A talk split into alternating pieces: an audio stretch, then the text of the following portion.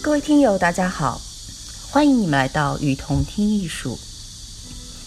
在这里，我们介绍国内外艺术机构、艺术家，分享关于艺术的文章，让你用听的方式，更多的了解艺术。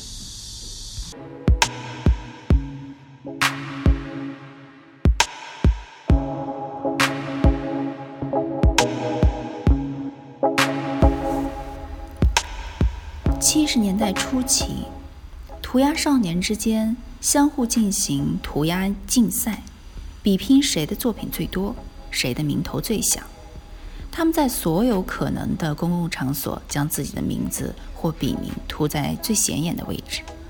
他们手持装满颜料的喷罐，同警察捉迷藏。他们是纽约十一二岁的少年狂热分子的领袖，很早就开始了涂鸦艺术生涯。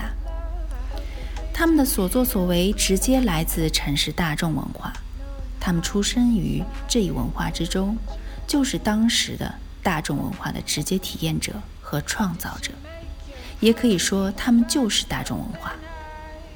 他们年龄尚小，因而作品流露出很自然的天真味道，虽然技法笨拙粗糙，但却有着非常感人的质朴和单纯。随着需要，随着许多重要的活动，促使涂鸦艺术从街头走向了画廊。有些画廊开始专门展示涂鸦艺术家的作品，并且在商业上也很成功。涂鸦艺术从地下转向地上，一部分艺术家大出风头，赢得了国际名声，作品也由此跻身各大博物馆和画廊。成为正宗艺术机构和艺术观念所接纳的新宠儿。然而，也正因为如此，他们也同时丧失了涂鸦艺术原本所蕴含的精神，脱离了原初的状态。涂鸦艺术进入了画廊画廊之后，便预告了他的死亡。但当他移植于柏林墙，便成为了一种政治抗议和情欲发泄的。新观念表现形式。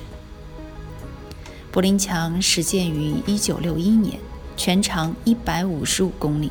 最初是以铁丝网和砖石为材材料的边防围墙，后期加固为由瞭望塔、混凝土墙、开放地带以及反车辆壕沟组成的边防设施。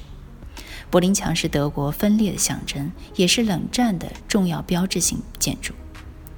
为了抗议东德政府，西德人、外国游客和艺术家在墙的西侧展开了浩浩荡荡的涂鸦运动。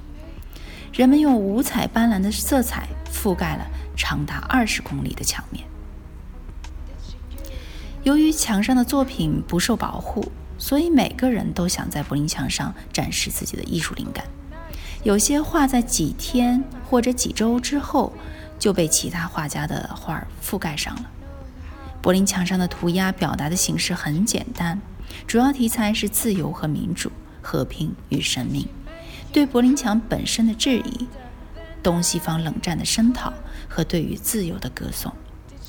参与者的身份既有国际著名艺术家，也有学生、市民。1989年，伴随柏林墙一夜之间的拆除，这些涂鸦作品也被摧毁了。1990年。来自世界各地的一百一十八名涂鸦艺术家，在残余的墙面上又重新绘上了一百零六幅作品。